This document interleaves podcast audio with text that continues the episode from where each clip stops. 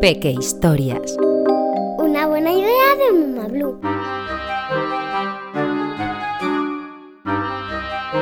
Los ladrones de tiempo.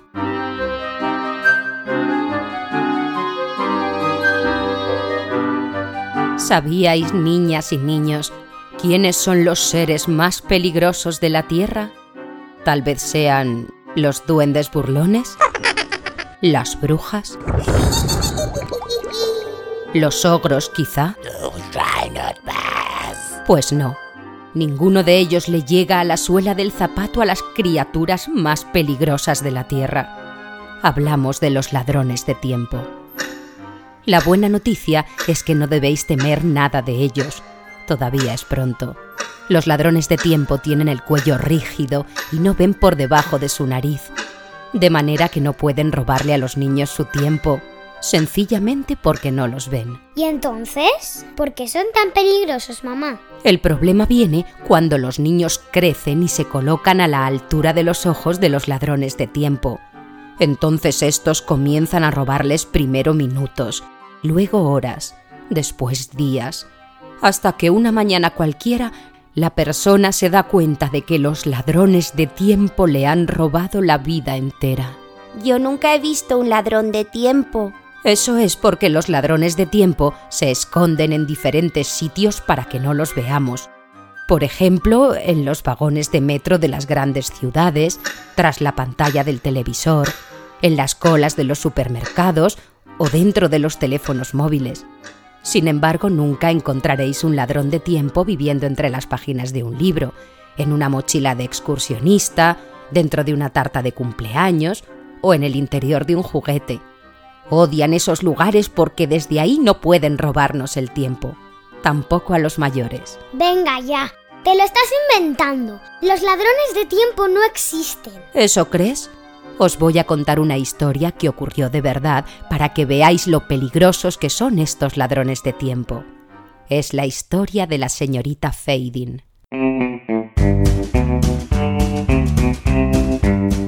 La señorita Fading vivía en una pequeña aldea entre dos montañas.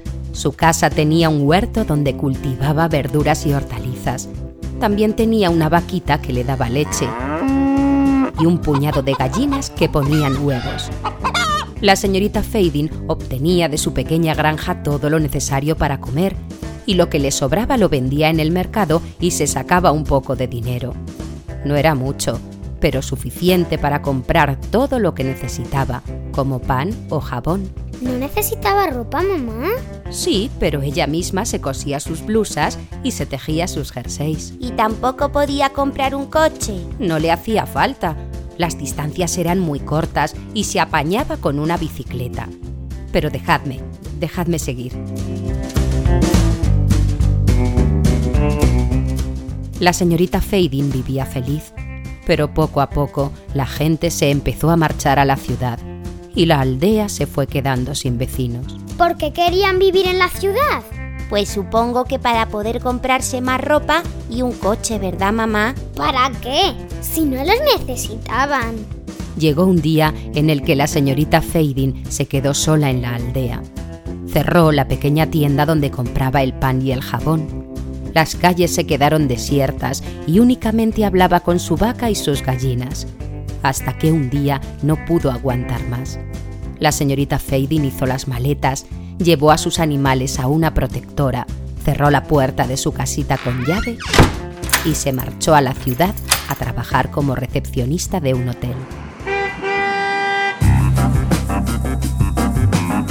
El hotel estaba en un barrio muy céntrico de la ciudad, pero la señorita Fading no tenía dinero suficiente para pagar un alquiler en esa zona, de modo que se instaló en una pequeña buhardilla en las afueras.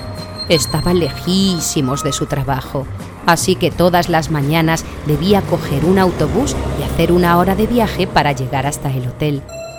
En ese autobús es donde se encontró con el primer ladrón de tiempo. ¿Y cómo era, mamá? ¿Dónde lo vio? No lo vio, estaba escondido bajo el asiento del autobús.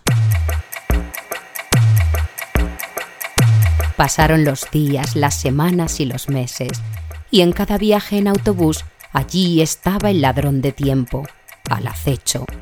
La señorita Fading, que era muy simpática, se había hecho amiga de sus compañeras de trabajo y salían de vez en cuando a pasear, al cine o a tomar una Coca-Cola. Pero un buen día, un nuevo ladrón de tiempo se fue a vivir entre los cojines del sofá de la señorita Fading. Ya no le apetecía tanto quedar con sus amigas. Prefería pasar las tardes recostada en el sofá comiendo patatas fritas y helado. Así que poco a poco fue perdiendo el ánimo y también la forma. Entonces, si te comes un ladrón de tiempo, engordas. ¿Se pueden comer los ladrones de tiempo?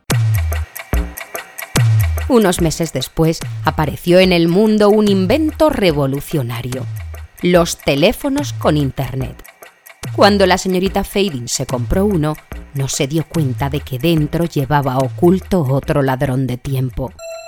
Pasaba todo el rato escribiendo mensajes, leyendo noticias, jugando a juegos.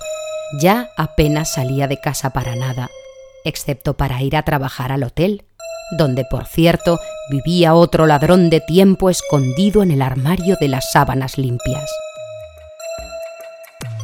Diez años después de que llegara a la gran ciudad, la señorita Fading comenzó a sentirse muy sola. Hacía muchísimo tiempo que había dejado de salir a divertirse y conocer gente. Pensó en volver a quedar de nuevo con sus amigas del trabajo, pero no tenía tiempo. Fantaseó con la idea de conocer un chico del que enamorarse, pero claro, eso le llevaría un tiempo. Valoró la posibilidad de apuntarse a clases de baile, pero ¿de dónde sacaría el tiempo? Imaginó que podría escribir un libro, pero tampoco encontraba tiempo. Incluso se le ocurrió que tal vez podría adoptar un niño. Pero pensó que los niños vienen con un ladrón de tiempo debajo del brazo. ¿A que sí? Exacto. Eso es precisamente lo que la señorita Fading creyó, sin saber que ocurre todo lo contrario. Los ladrones de tiempo no ven a los niños. Acordaos de que no pueden mirar por debajo de su nariz. Así que los niños disponen de todo el tiempo del mundo para compartir con sus papás. Cuando alguien está en compañía de un niño, los ladrones de tiempo desaparecen. Un día, la señorita Fading vio en un escaparate un televisor muy moderno y muy grande. Pensó que sería estupendo poder ver sus programas favoritos en aquella pantalla gigantesca, pero era muy caro, así que le pidió a su jefe poder trabajar horas extra en el hotel. En el sobrecito donde recibió el dinero por esas horas de más iba otro ladrón de tiempo. En la tele venía escondido un nuevo ladrón de tiempo.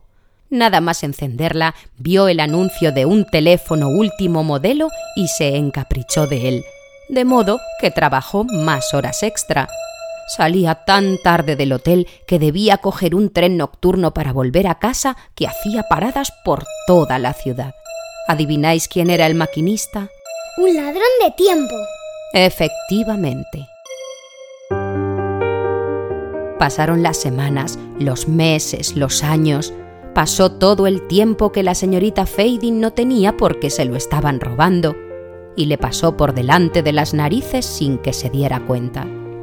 Hasta que una mañana la señorita Fading comenzó a desvanecerse. Sin más.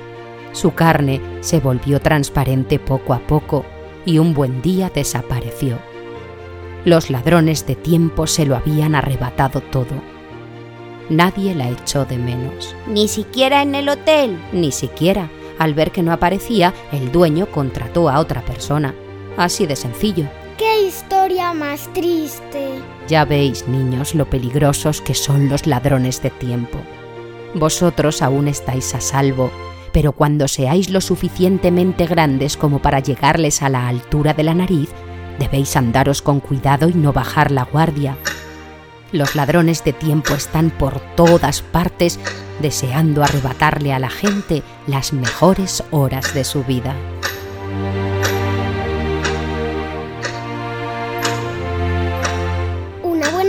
De Muma Blue, la marca de cuentos personalizados más guay.